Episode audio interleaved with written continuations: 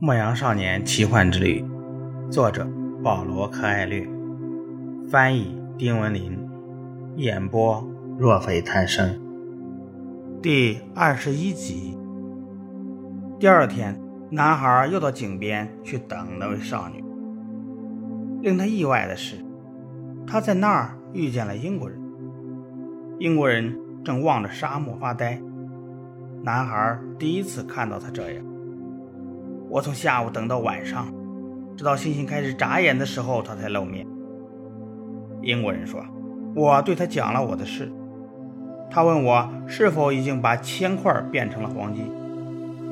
我回答说，这正是我想学会的本事。他让我去试一试。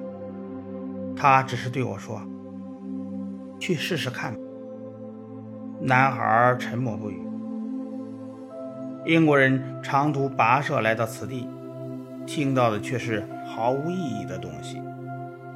男孩想起自己送给撒冷王六只羊，也得到了一样的结果。那就试试吧。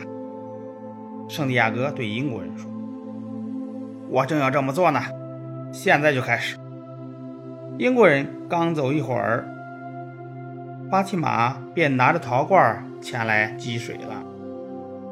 我来这儿就想告诉你一件事，男孩说：“我想娶你，我爱你。”少女陶罐里的水洒了出来。我每天都会在这里等你。我穿越沙漠来金字塔附近寻找一笔财宝。战争一度是一场灾难，可现在它却成了我的福音，因为是战争使我有机会认识你。迟早有一天，战争会结束。少女说：“男孩看了看那些椰枣树，他曾经是牧羊人，而绿洲里有许多羊。法提玛比宝藏更重要。士兵们也在寻找他们的宝藏。”少女仿佛猜到了男孩的想法，说道：“沙漠里的女人为他们的勇士感到骄傲。”说完，她重新将陶罐装满水，翩然离去。男孩每天都去井边等候法提马，把自己以前放羊、遇见国王和在水晶店打工的经历全讲给他听。他们成了朋友。一天之中，除去跟法提马一起度过的一刻，其余的时间都过得很慢，似乎没有尽头。在绿洲停留了将近一个月的时候，商队首领召集所有人开了个会。不知道战争什么时候结束，所以仍然不能继续我们的行程。他说：“双方都在为荣誉而战，战斗可能会持续很长时间，也许是很多年。他们都有勇敢而强悍的士兵，这不是一场正义与邪恶的较量，而是双方力量的比拼。这类战争一旦爆发，比其他战争拖延的时间更长，因为。”安拉既站在这一边，也支持那一方。人们四散而去。那天下午，男孩又在井边见到了法提玛，并告诉他开会的事。咱们俩相识的第二天，你向我表白了你的爱。后来你又告诉我一些美好的事，比如世界之魂和宇宙的语言。这一切使我渐渐依恋上你。在男孩听来。他的声音比清风吹拂叶枣树叶还要动听。我一直在这井边等待着你。我已经记不得我的过去，记不得传统，记不得沙漠中男人期待女人怎样行事。我从小就梦想着沙漠给我带来生命中最好的礼物。这个礼物终于来了，那就是你。男孩想去牵她的手，但是。法提玛正抓着陶罐儿。你对我讲了你做的梦，大龙王，还有你的宝藏。你对我讲了那些预兆，于是我什么都不担心了，因为正是那些预兆把你带到了我面前。我是你梦的一部分，是你常提到的天命的一部分，所以我希望你继续前行，去追寻你的梦想。如果必须等到战争结束，那就等。但是如果你想提前启程，那就去追寻天命。沙丘会随风改变形状，但沙漠永远存在。我们的爱情也如此。巴克托布，他最后说：“如果我是你天命的一部分，总有一天你会回来。”男孩同巴蒂玛分手之后无比郁闷，他想起了他认识的许多人，牧羊人必须到野外去放羊，因此很难让他们的妻子安心。爱情要求相守的人厮守在一起。第二天，他把这些想法告诉了法蒂玛。沙漠带走我们的男人，并不总是把他们再带回来。他说：“我们习惯了这种事。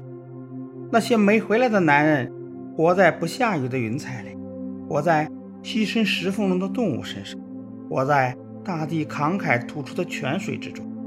他们融入万物，变成了世界之魂。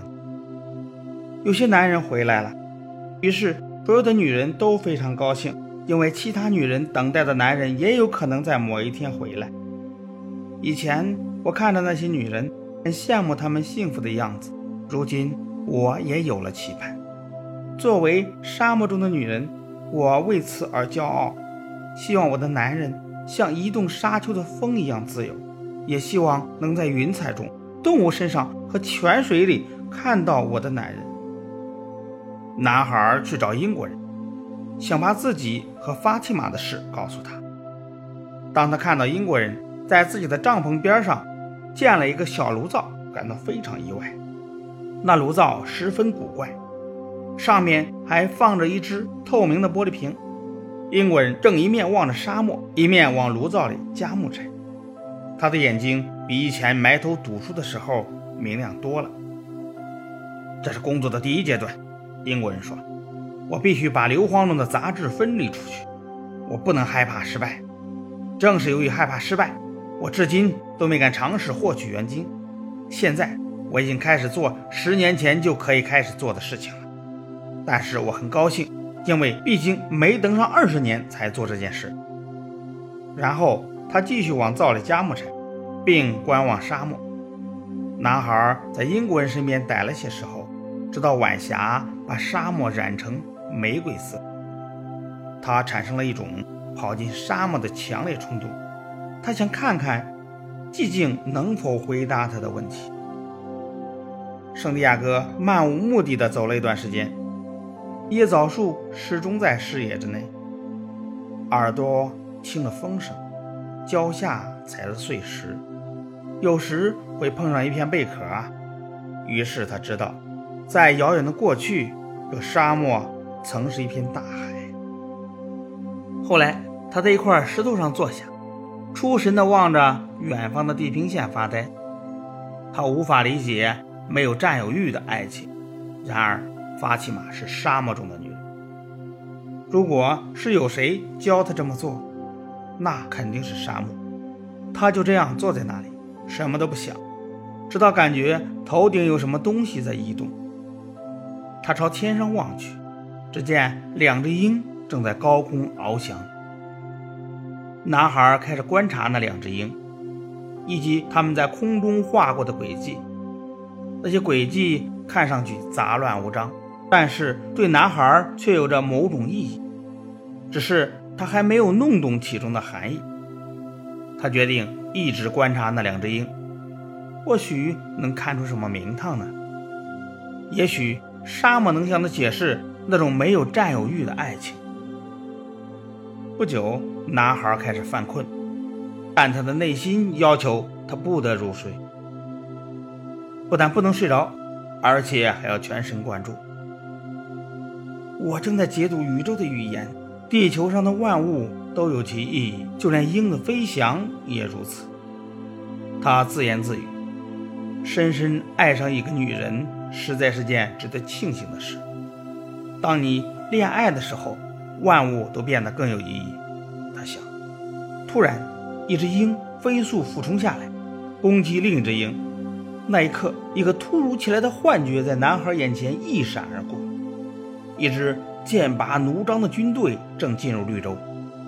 那幻觉瞬间便消失了，但是场面却令他震惊。他听别人说起过海市蜃楼，而且也见到过几次，可那都是人们的愿望在沙漠中的体现。然而，他并不希望有军队入侵绿洲。他想忘掉那幻觉，重新回到原来的思绪。他试图将注意力集中在玫瑰色的沙漠和石头上，但是他内心深处平静不下来。你要永远遵循预兆行事。撒冷王曾说过。男孩想起了发起玛，他回想刚才的幻觉，预感到这件事很快就会发生。男孩费了很大劲儿才摆脱惶恐，他站起身，朝椰枣树方向走去。此时，他察觉到万物的预言：沙漠是安全之地，绿洲则为险境。